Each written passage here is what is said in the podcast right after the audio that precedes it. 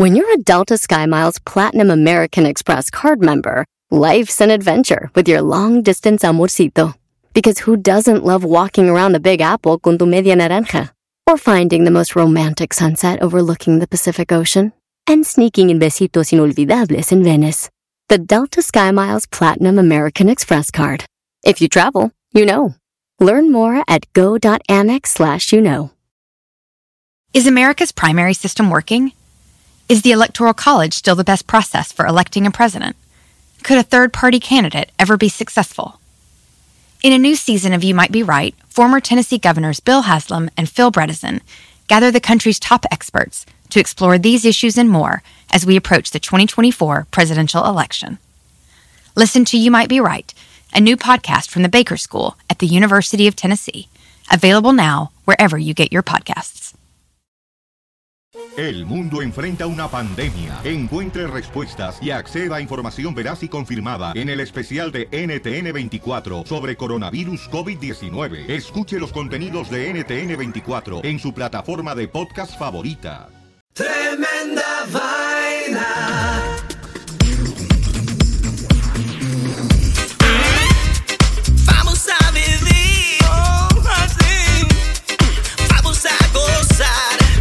Amigos, bienvenidos a Tremenda Vaina, el show donde escuchas cuatro historias absolutamente increíbles. Pero solo una es falsa, fake news. Hola, soy Danilo Álvarez Soy Román Rojas. y esto es Tremenda Vaina.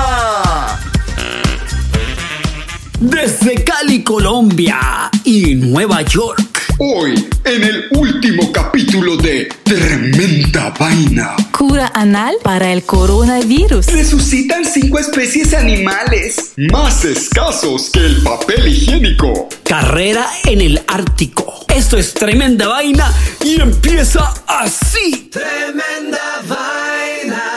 Danilo Álvarez. ¿Qué pasó, Román Rojas, mi enfermito de coronavirus favorito? A vaina, ya no, pero ya no, ya no, porque estoy recuperadito, chévere como un tamalito. Suenas bastante recuperado. ¿Qué fue Big Papo Rup? Con eso nos curaban nuestras mamás siempre, ¿no? Le, que me chantaban un pedazo de Rup por la nariz y con eso lo arreglaban a uno. Bueno, y también he escuchado que tenemos a nuestra invitada favorita esta noche, ¿verdad? Olga. Hola. Olga. Hola, hola muchachos. Acuérdense que Olga, Olga, buenas. Gracias. Olga es de Rusia, pero acuérdense que habla español perfectamente. Aprendió a hablar español escuchando al grupo, al grupo de aventura y mirando telenovelas en español en Rusia, ¿En ¿sí o serio, no? Olga? ¿Oyendo Sí, el grupo verdad. Aventura? Sí, ve, Román, ¿por qué no has aprendido a hablar ruso, pendejo? Bueno, hay un poquito, un poquito. Cactila, cactila. Bueno, pues lo mejor es que tenemos a, tenemos a Olga de nuevo contándonos otra historia fabulosa, pero ustedes, ustedes van a tener que decidir cuál de las cuatro historias que van a escuchar esta noche es falsa, porque una Fake de ellas news. lo es. Fake news. Bueno, entonces, Danilo, vamos a las cuatro historias de la, se- de la semana pasada, no, del último episodio. A ver cuál era mentira. La número uno era prohibida la actividad sexual no esencial. La número dos, abuelos asaltan banco con chivos. La número tres, corona broma que salió mal. Y la número cuatro que la contó Olga es, ¿cuál es Olga? El secuestro de un avión. Ajá, el secuestro del avión ese de 1971 de Ahora Civic vamos a darle el redoblante. ¿Cuál era falsa, Román? La historia falsa era abuelos asaltan banco con chivos. Ay, qué Ah. A mí me gustaban Pobrecito. los Sí, a mí chivos. también. Mira, vamos a llamar a la rata inmunda para que busque la historia, ¿ok? Por teléfono, porque no, no viene, no sé qué pasa. A ver, dale una llamadita ahí. Llama tú, Danilo, llama. A ver.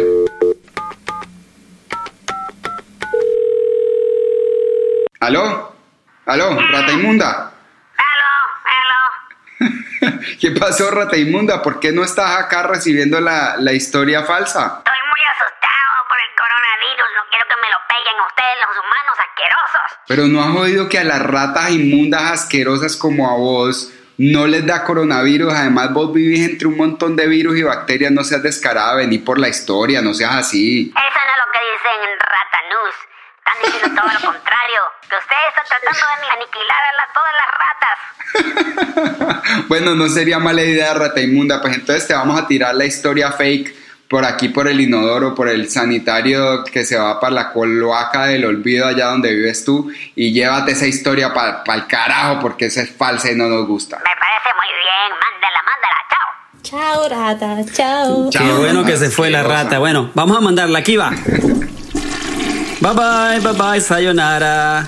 Bye bye. Chao, fake Ok. news, suerte. Vamos. Ahora sí, tenemos cuatro historias. Bueno, vamos para las nuevas cuatro historias y esto empieza así. Tremenda vaina. Regresando a las noticias acerca de coronavirus. En Irán, un líder religioso, Ayatollah Tabrizian, anunció que la aplicación de aceites esenciales a su ano curará el coronavirus, muchachos. ¿Qué les parece? Ese lo que quería era aplicarse un aceite en su ano. Ese no tiene nada que ver con En coronavirus. su ano. Qué lástima que yo no sabía de eso antes porque le- lo usaría para Román. Yo digo que el que quiera sobarse el ano que no se esté inventando mentiras, que se lo sobe. Bueno, escucha. Que le damos permiso en Sí, está vaina. todo bien. Acá no juzgamos. Bueno, adelante con Ayatola. ¿Qué más hizo? Claro, bueno, eh, este el ayatollah Tabrizian no cree en la medicina occidental porque no es islámica. Sí, porque no Y le pone él- el ano rojito como le gusta. Y, es- y no solo eso, es bastante conocido en Irán como un curador y experto de remedios naturales. es muy cono- conocido. Ajá. Él se considera a sí mismo un experto en medicina islámica. Él tiene ah, 120 mil seguidores en Telegram, redes so- sociales, y ha publicado la siguiente lista sobre cómo evitar el coronavirus. Escúchalo muy bien. Primero, peínese su pelo muy bien. Ah. Así nomás. Ese es pa' los Hay que peinarse muy bien. que le dé coronavirus, pero no coronavirus y piojos. No pensé, no. Y yo pensando, ¿será por la cir- circulación de sangre? No, no, es por los piojos. Creo que los piojos. sí. Segundo, segundo, come muchas manzanas y cebollas. Uf. ¿Qué te parece? Bueno, así no se le acerca a nadie. Perfecto. Buenísima la Esa fórmula. fórmula está buena, Buenísima. claro. Man- manzanas con cebollas, sí, a dos metros nadie se te acerca. Dos a ocho. Y el- eh, lo más importante es el consejo, el tercero, número tres. Antes de acostarse, empape un poco de algodón en aceite violeta y aplíquelo en su ano. ¿Lo escuchaste bien? Pero, pero él está propo- proponiendo que cada uno se lo aplique él solito a su ano o se le puede aplicar al a vecino. su ano. Me imagino que dos, cosas- dos cosas funcionan. De Sí, pronto por eso es que quiere que la gente se peine, para que, para que alguien quiera aceitarte el ano. Yo creo que peinarse para que se sienta más bonito, Claro, más chévere. y se ponen más vulnerables también. Ah, ok, me puedes tocar el ano ahora. Está Sí, por- bien. no, porque no puede besarse. Comió muchas cebollas. bueno, pregunta, No pregunta, Olga. ¿Los pelos del ano también hay que peinárselos o esos se le pueden quedar crespos? Buena pregunta. Yo creo que en los pelos se- el aceite se, se, Se encarga de queda ellos. más tiempo.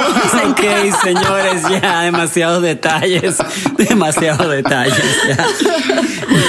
Bueno, pero él de verdad, él tiene muchos seguidores, muchísimos se- seguidores. Y porque él tiene tantos seguidores, la ciudad Qom, donde vive el Ayatollah Tabrizian, atrae millones de peregrinos cada año y es el hogar de un seminario que alberga a un gran número de estudiantes religiosos extranjeros. Wow. La ciudad santa es ahora un semillero de coronavirus en Irán.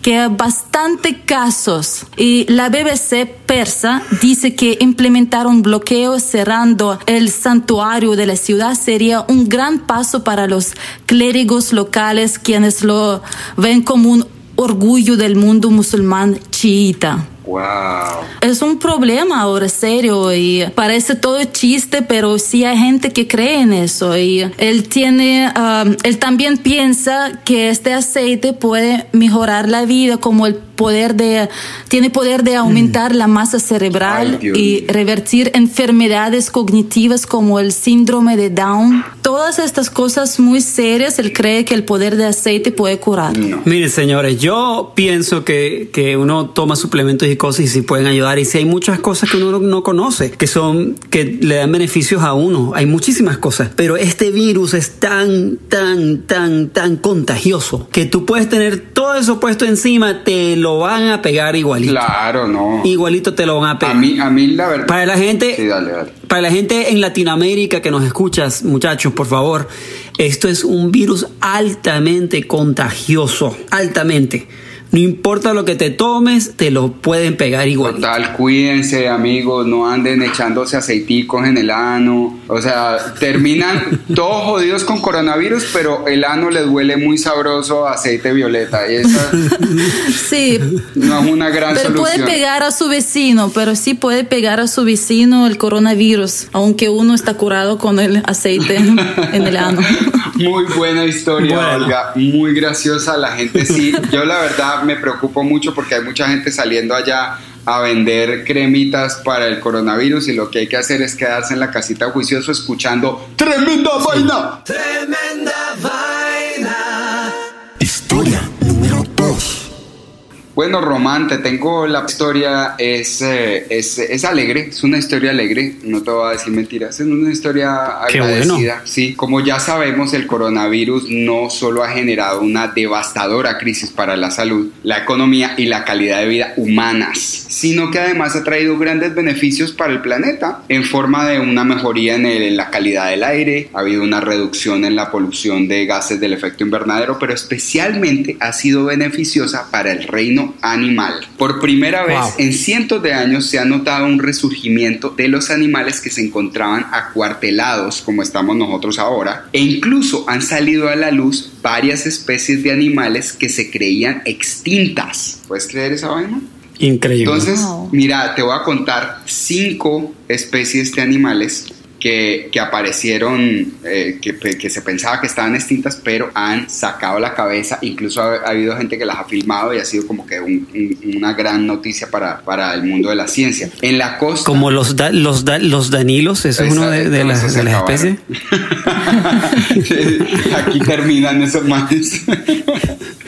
Pero bueno, en la costa este de los Estados Unidos se filmó a un perico de las Carolinas que se consideraba extinto desde que el último ejemplar muriera en el zoológico de Cincinnati en 1918. Esta ave colorida fue llevada a la extinción por la destrucción de su ecosistema y su persecución por los cazadores que las mataban porque tenían un plumaje muy vistoso y muchos colores y lo usaban para hacer sombreros y pendejadas y así es que un triunfo de la naturaleza que el perico de las Carolinas que estaba extinto desde 1918 haya vuelto a asomar la cabeza. Pero no es el único. En las Islas Malvinas de Argentina se han avistado varios lobos de las Malvinas, también conocidos como los lobos de, An- de Antártica que se creían extintos desde los 1800, man. Wow. Esos animales vivieron muy aislados hasta que los humanos les quitaron su hábitat y los acabaron fácilmente porque eran unas criaturas muy amigables y curiosas, casi mágicas, preciosos los lobos, chiquitos, más parecían un- unos zorros. Y claro, cuando em- empezaban a llegar los humanos a, a donde ellos vivían, los empezaban a, a matar hasta que los mataron. Y parece, según esto, que algunos lograron esconderse en los puntos más recónditos de las Islas Malvinas. Y ahorita como se ve que no hay humanos por ahí, han empezado a salir y acercarse. En Indonesia, las medidas de aislamiento han sido tan rigurosas como en la India, donde la policía está autorizada incluso a castigar físicamente a las personas que violen la cuarentena. No sé si has visto por ahí en WhatsApp que mandan los videos de los policías pegándole palazos Sí. a la gente. Yo vi los palazos, tú me los mandaste por WhatsApp. palazos, He ¿sí visto también, sí. Bueno, así está. Nos faltan unos aquí en Sí, Nueva hay York. Hay que hacer eso en faltan Nueva York, yo pienso eso. Es verdad. Faltan varios, un millón de palazos, yo creo que estaría Claro, mejor. pues que en algunos sitios dicen, ok, si no los levantamos a palo, esto se nos vuelve una crisis. En Indonesia está así y bajo estas medidas ha sido divisada una pareja de tigres de Java deambulando por las calles desiertas de la población de Rengat en Sumatra. Los Wow. tigres se creían extintos desde los 50, donde la población humana los diezmó porque se consideraban una peste. men. ¿Cómo te ocurre? Wow. Los mataron unos tigres preciosos, mano. Y bueno, pero aparentemente estuvieron escondidos de los humanos, y nos cogieron miedo y empezaron a quedarse en esas montañas, en esas selvas húmedas que por ahí no se mete nada, pues ahí estaban escondidos. De todo Tailandia, Phuket tiene las más rigurosas leyes de acuartelamiento y es ahí donde han circulado videos de un animal conocido como el ciervo de Skomborg, que fue declarado oficialmente extinto en el 2006, pero cuyo último ejemplar murió en cautiverio en 1938. Era un animal tan majestuoso que la última cabeza embalsamada está colgada en el Museo de Historia Natural de París. Y se volvió a ver este animal, volvió a aparecer por ahí. En República Dominicana, las represalias por salir de la casa incluyen encarcelamiento e incluso humillación pública, llegando a poner a quienes incumplen la cuarentena en televisión nacional y obligándolos a pedir disculpas a la comunidad. Pues en este país, la desaparición de los humanos de las playas y los mares ha hecho regresar algunos ejemplares de la foca monje del Caribe, que se creía extinta del- desde los años 80, después de que fue cazada o simplemente sacrificada sin razón por ser un animal muy noble y confiado. Con todo esto vemos como el coronavirus nos ha dado a los humanos una prueba de nuestra propia medicina romana, llevándonos a escondernos del mundo que nos ataca y a sentirnos tan vulnerables como hemos hecho sentir a muchos de los otros habitantes con quienes compartimos el mundo. Pero afortunadamente algunas noticias buenas salen de esta maldita virus tan horrible que tenemos montada en el planeta. Wow, qué historia tan buena y eso me hace pensar, Dios mío, qué es, qué es lo que hemos hecho en el mundo en los últimos años eh, para no estar en armonía con la naturaleza y crear este caos, porque yo, yo pienso que este caos, este virus lo creamos nosotros. Sí, mano, lo creó nuestra inconsciencia, pero bueno, nada, este es un momento para Sí. volverse a dar cuenta de lo que importa, ¿sí o qué?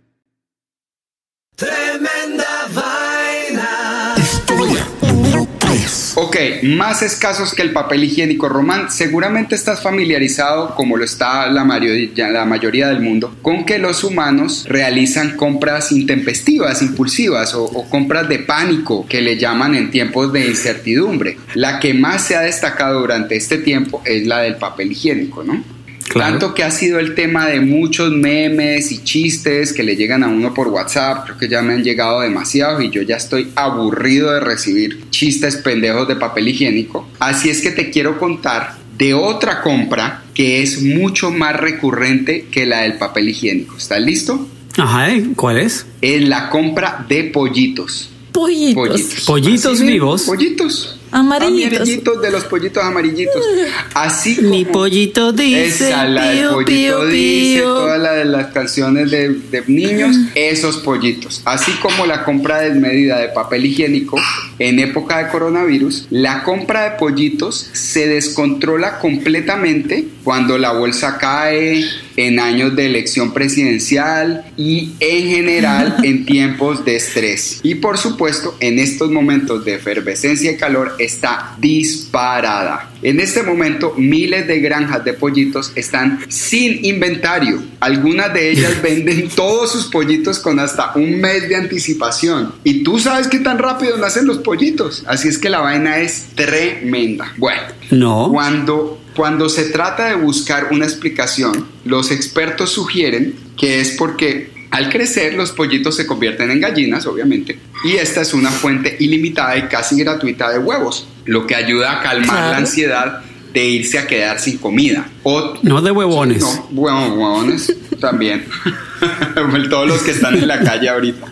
Otros, oh, hay muchos, mucho, mucho, mucho huevo. Otro piensa que, otros piensan que es porque la gente está aburrida de estar en la casa, muchas veces con peladitos, con niñitos por ahí corriendo, y quieren pues meterse en algún proyecto y, y criar aves es un proyecto sencillo y práctico. Y finalmente hay otros que dicen que es porque como tantas personas están comprando pollos, pues otras personas piensan que deberían estar comprando pollos también, así es que los compran más rápido antes de que se acaben los pollos, ¿ves? Se, se, vuelve como una de estas compras virales y compulsivas. Bueno, te cuento que desde el momento en que un pollito nace, se toma cinco meses en empezar a dar huevos, lo que le da a sus dueños la tranquilidad de que en relativamente poco tiempo tendrán una fuente de comida constante, además de esa sensación de esperanza que te da ver crecer a una mascota y darle amor. Por ejemplo, te voy a... ¡Ay, tan bonito! En el caso de, de, Clinton Corners en Nueva York, los clientes de una granja local esperan en fila y claro, tienen en cuenta la distancia social, muy juiciosos, para recoger su pollo, como si fuera un drive-thru, ¿cierto? Una de estas ventanas de esas por las que uno pasa en el carro, bueno, así. Como un McDonald's, pero de pollito. Pero te entregan el pollo vivo. Cuando le preguntan a la gente que por qué están tan ansiosos por comprar pollos, la respuesta varía mucho, pero en general parece ser una mejor mascota que cualquier otra. Por ejemplo, uno nunca se comería el gato, ¿entendés? Si la cosa se pone muy grave. A menos que sea en China. A menos que esté en China.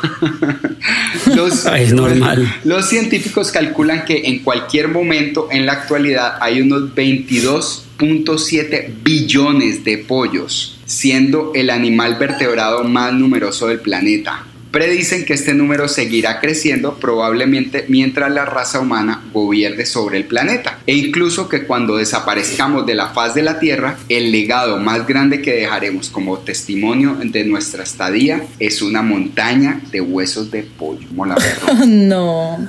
Buenísima la historia, muy buena. Así es, así es que si quieres comprar algo más valioso que el papel higiénico, cómprate un pollo. Tremenda vaina. Historia número 4. Danilo, ¿has escuchado de la carrera Ultra Ártica 6633? No, suena como un salmo de la Biblia. es una carrera a pie eh, sin parar que ocurre todos los años en el norte de Canadá, en la zona ártica. Okay. Eh, comienza desde Eagle Plains, Yukon, pasa a través del Círculo Polar Ártico, que tiene las coordenadas 663339 y por eso se llama 6633 y de ahí viene el nombre de la carrera. Uh -huh. eh, sigue por la carretera Dempster, continúa hasta las orillas del Océano Ártico y termina en Tuktoyaktuk. Ok, la carrera. Entonces son, la carrera son 563 kilómetros. ¿A pie? 350 a pie. No, papá. O 350 millas del paisaje más remoto e inhóspito conocido por la ¿Cuánta humanidad. gente hace eso? ¿Tres pelagatos aburridísimos? Son como 25 al año, ¿ok? Wow. Y no todo el mundo termina. Claro. Entonces, mira, David Berinch vive en la isla de White, al sur de la costa de Inglaterra, y en el, y en el año 2014 él ganó la carrera Ultra Ártica 6633. Bueno, ¿y cómo sería la experiencia de David durante esa carrera? Que no todo el mundo, como te dije, la termina por lo difícil que Pero es. no se muere, ¿no? Sí. Imagina, no, nadie se muere. Bueno, bueno. Eh, Nadie se muere. Imagínate que el- un maratón normal son 26.2 millas de distancia. En kilómetros serían 42 eh, kilómetros con 145 metros. pues, papita. Esta carrera, si lo cuentas en maratones de 26.2 millas, serían casi cu- 14 maratones sin parar. No, no me inviten a Qué ese locura. parche. Qué horror. ¿Ok? ¿No quieres ir? A, a- a correr 14 Bueno. maratones en el frío. En el frío. Ahora escucha, Da- David cuenta que durante la carrera se encontraba solo, hasta solo durante dos días, ¿ok? Sin ver a nadie. No me jodas. sin ver un alma, con temperaturas de menos eh, de 45 bajo No, cero. papá. ¿Ok? Y bueno, así se siente la carrera más larga todavía. David dice que todo es tan grande en esa zona del mundo que cuando vas haciendo la trayectoria, que pierdes el sentido del tamaño de las cosas, porque todo es enorme. No, no todo es muy grande. Se te encogen algunas cosas también en ese frío, te quiero decir. Aquí entre nos, pues. Bueno, sí, total.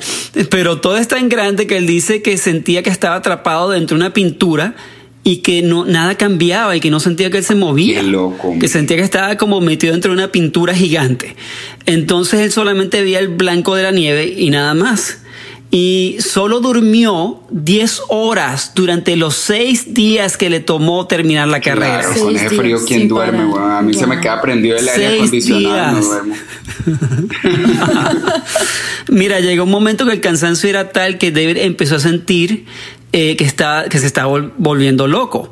Hubo un momento en el que David estaba pasando al lado de unos pinos y empezó a ver gente que se le aparecía de la nada y le empezaban a hablar, a decirle cosas. Él también hasta vio unas luces como un disco ball de una discoteca. ¿no? En el medio de, de esa noche. Pero sabía que no podía parar porque sabía que todo lo estaba imaginando, porque si paraba se congelaba. Y entonces, bueno, gracias a Dios, David pudo terminar la carrera, ganó y dijo que fue la carrera más difícil de completar de toda su vida del punto de vista mental. ¿Qué te parece? No, me parece que ese man está muy loco irse. No, no tiene otro parche para hacer, no tiene un, un juego de dominó, no tiene, no tiene un parque para pasear con, para pasar con la familia. O sea, tiene que estar muy desesperado. Ahorita en tiempo de coronavirus, sí lo entiendo que quiera no estar con nadie alrededor durante 10 días, pero en la vida normal, no. Olga, tú, tú has vivido este tipo de frío, ¿no? Y te lo has aguantado. Ah, sí, claro. Menos 40 grados he vivido, menos 45 no, pero menos 40 sí. Porque yo sé, menos 40 Fahrenheit y menos 40 Celsius es la misma cosa. Es la ¿sí misma no? cosa. pero Olga, no es tampoco Sí. gran diferencia entre menos 40 y 45. Más o menos por ahí está la cosa. Sí, me acuerdo cuando yo estaba en la escuela primaria, estaba en el segundo grado, por ahí segundo tercer grado. ah, la única razón cuando la escuela cerraba, cuando la temperatura era menos 40 bajo cero. 40 bajo cero. Pero si estaba en 39 bajo cero, iban al colegio. Iban, íbamos al colegio como normal. horror. O sea, Sí, menos No. 40 está cerrado. Y entonces, pero los niños, ¿qué hacíamos? Estábamos tan felices. Oh, qué bueno, cerraron las escuelas. no- Vamos a salir a jugar con los niños, con otros niños del vecindario. Entonces salimos a jugar en el frío, pero como los niños no entienden que frío es frío. Aquí de repente sí, pero en mi época no sentimos. Para nosotros era más importante que no ir a escuela, a estar jugando todo el día con los amigos del vecindario. Claro. Entonces todo el tiempo pasábamos afuera. Y me acuerdo que se me congelaban las, ah, los dedos. Los dedos y los, los cachetes, porque una vez una chica me dijo, oh, mira que tú tienes unos puntos blancos en, la- en los cachetes. Y así me di cuenta, ups, que tengo que regresar a casa porque me dio, ¿cómo se dice? Sí, frostbite. En español, oh frostbite. my God, qué loco. No lo puedo creer. y todavía, sí, sí, sí. Wow. Miren, bueno, muchachos, Muy buena la historia, entonces-. Qué loco que haya una Eh, carrera así y están más locos los que van y la hacen. Total. Mira, bueno, para despedirnos de todo el mundo, quiero mandarle un saludo a la gente que nos escucha ah, fuera de los Estados Unidos, en México, en España, en Canadá, en Guatemala, en Alemania, y decirle, muchachos, que bueno, que esto lo vamos a pasar, esta cosa del coronavirus, y que mucha paciencia. Y saludos a toda la gente en los Estados Unidos, a todos los hermanos latinos aquí en los Estados Unidos y los queremos mucho. Gracias por escucharnos, por bajar nuestro show. Ah, y acuérdense que tenemos nuestras redes sociales, tenemos Facebook, Tremenda Vaina, tenemos Instagram, tenemos Twitter. Así que si saben cuál es la historia falsa del episodio de hoy, por favor, no duden en dejarnos un comentario. Y además que eh, esperamos que nos manden también sugerencias de historias. Estamos ahorita, nos encantaría invitar, tener invitados en el show. Está el formato de Tremenda Vaina cada vez se hace más dinámico e interesante. Así es que comuníquese con nosotros. Ahí estamos en redes sociales y nos encantaría oír de ustedes, la gente que nos baja en México, en España, en Colombia. Les mandamos un abrazo fuerte y sigan ahí, sigan escuchándonos que aquí seguimos con Tremenda Vaina. Y recuerden muchachos que los queremos mucho a todos, así que cuídense. Un abrazo grandísimo del equipo de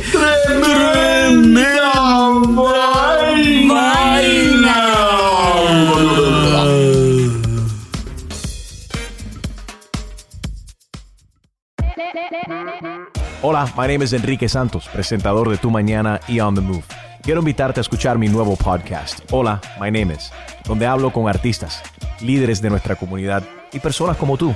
Mi meta es que juntos conozcamos más sobre los triunfos y las derrotas de mis invitados y que a través de sus historias nos empoderen y nos motiven a superarnos. Lanzamos el show con J Balvin, he's awesome, un artista colombiano que ha revolucionado la música latina y que sigue superando récords mundiales. Él nos cuenta abiertamente sobre sus inicios, el secreto de su éxito y los aprendizajes que lo ayudan a preservar su autenticidad. A partir de este martes 7 de abril podrás acompañarme todas las semanas a conocer más a fondo a un invitado especial. Puedes encontrar mi podcast en la aplicación digital de iHeartRadio, la descargas gratis o en donde prefieras escuchar tus podcasts. Hola, my name is The Podcast a partir de este 7 de abril.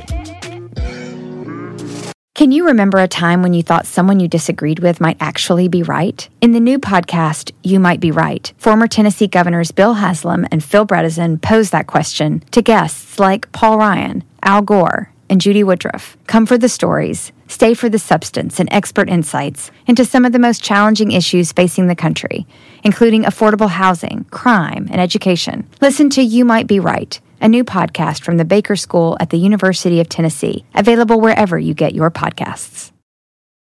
Luxury is meant to be livable. Discover the new leather collection at Ashley with premium quality leather sofas, recliners, and more, all built to last. No matter how many spills, scuffs, or pet related mishaps come its way, the leather collection at Ashley is made with the durability you need for the whole family. Shop the new leather collection at Ashley and find chairs starting at $499.99 and sofas at $599.99. Ashley, for the love of home.